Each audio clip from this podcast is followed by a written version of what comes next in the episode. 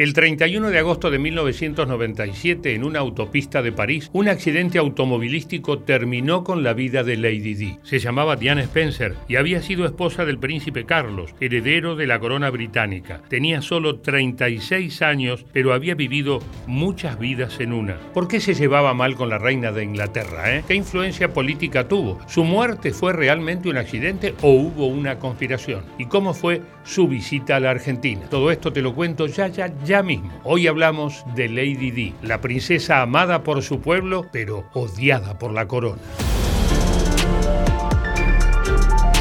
Diana Spencer nació en el seno de la nobleza británica en Norfolk, Inglaterra, el 1 de julio de 1961. Hasta los nueve años estudió con un tutor en su casa, una práctica habitual para familias nobles. A los 12 años la enviaron al internado West Hell School. A los 14 recibió el título de Lady cuando su padre heredó el cargo de conde de Spencer. A los 17 años se mudó a Londres.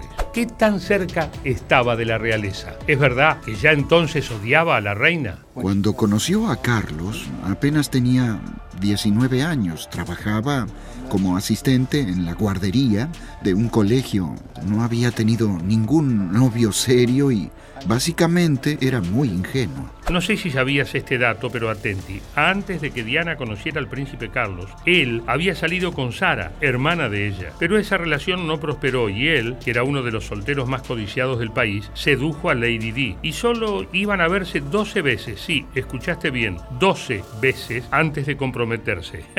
¡Qué tul! ¿Qué crees tú que tenemos en común? Sentido del humor y las actividades al aire libre, excepto que yo no monto a caballo. La boda entre Lady Di y el príncipe Carlos dejó varias curiosidades. Por ejemplo, ella usó un vestido con una cola de 7 metros y medio, el más largo en la historia de la realeza. La ropa era tan pesada que Diana tuvo que tomar clases para poder caminar hasta el altar. Y uno más, que es buenísimo. La princesa fue en contra de la tradición real y decidió no pronunciar la palabra obedecer en sus votos matrimoniales. ¿Se habrá ido de mambo con la reina o me parece a mí? Y otra, ¿se la tenían jurada? Una de las cosas más impactantes que Diana dijo fue que la noche antes de la boda Charles le dijo que no la amaba. Creo que Charles no quería ir a la boda con una premisa falsa. Once meses después del casamiento nació William, el primer hijo de la pareja. Ese nacimiento también rompió con tradiciones de la realeza británica. Fue el primer heredero de la corona en nacer fuera de la Casa Real. Su parto fue en el Hospital St. Mary. Desde que nació su hijo, la relación de Diana con el resto de la familia real se volvió cada vez más tensa. Por ejemplo, lo llevó a una gira por Oceanía cuando el bebé era demasiado pequeño, de acuerdo al punto de vista de la corona. Pero no iba a ser el único encontronazo con la reina y sus familiares, no. It baffles me that anyone was surprised that she struggled. Since I've joined this family, it's not been easy. I've been given no help, no support, just thrown in the deep end, and I think that people out there can sense that I've suffered. You've seen how the crowds responded to me in Australia. Here too. And instead of resenting me for it... I assure you no one resents you. Charles resents me.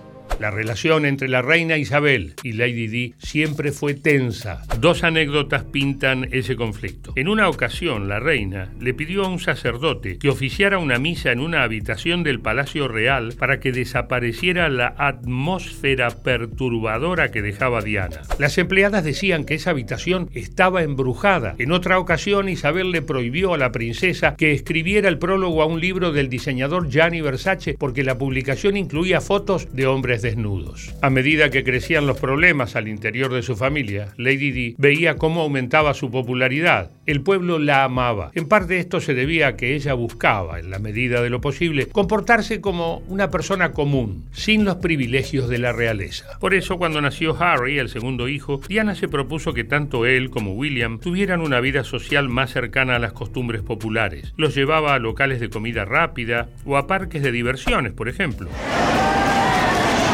La misma Diana pasaba por situaciones que a cualquier persona pueden ocurrirle. Sufría de cierto desorden alimenticio y además su pareja era una máscara. Su marido le era infiel con Camila Parker Bowles, quien muchos años más tarde iba a ser su segunda esposa. Ella, por su parte, también tenía amantes ocasionales. Pero claro, Lady Di no era una mujer común, era la esposa del heredero del trono británico. ¿Podría seguir comportándose como si fuera una persona más o iba a hacer mucho ruido todavía?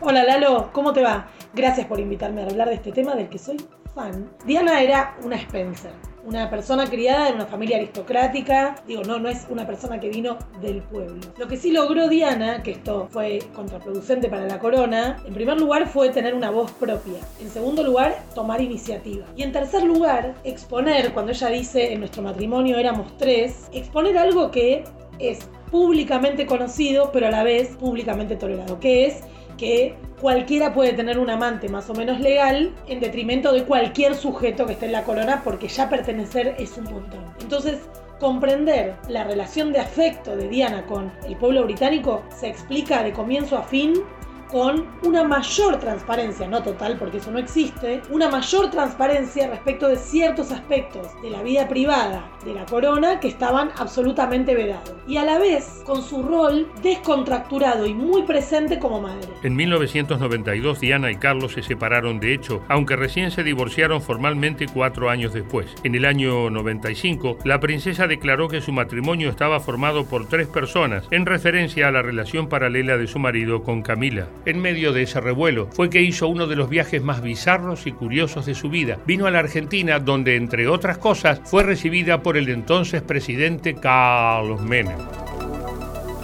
Ella visitó las ballenas en Puerto Madryn, conducida por Jorge Schmidt.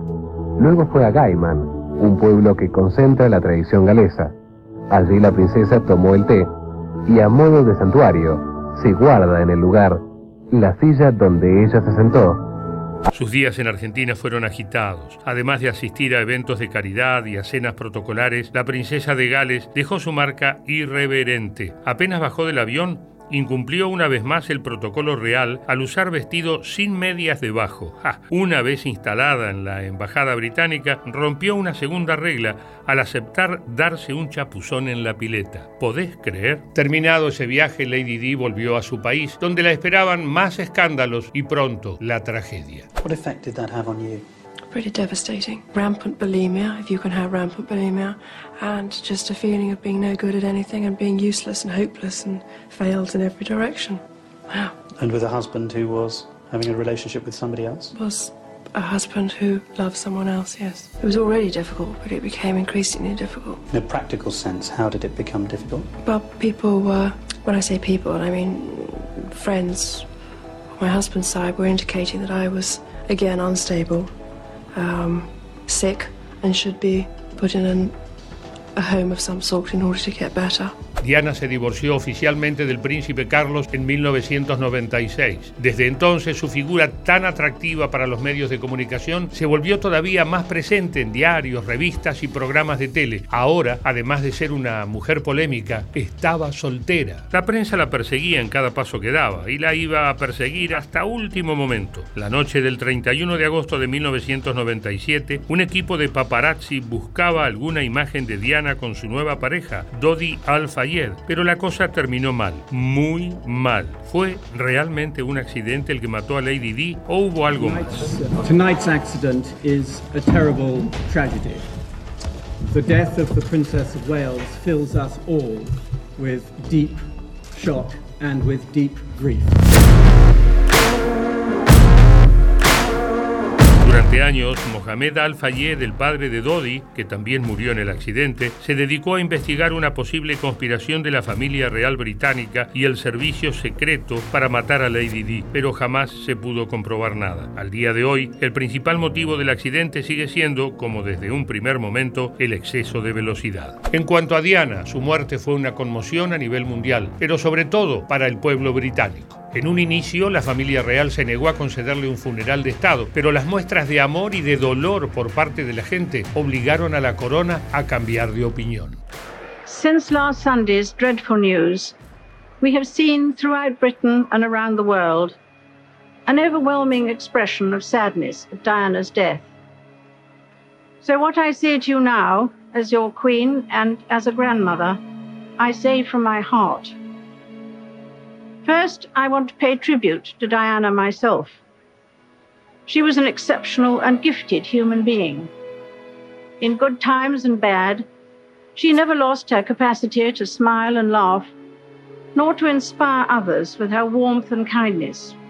se cumplen 24 años de la muerte de una de las figuras públicas más carismáticas y populares del siglo XX. Una mujer que quiso comportarse como una persona común siendo parte de una realeza que nunca la quiso. Su pueblo la amó y por eso todavía hoy Lady Di es admirada y recordada en el mundo entero. Salud y hasta la próxima.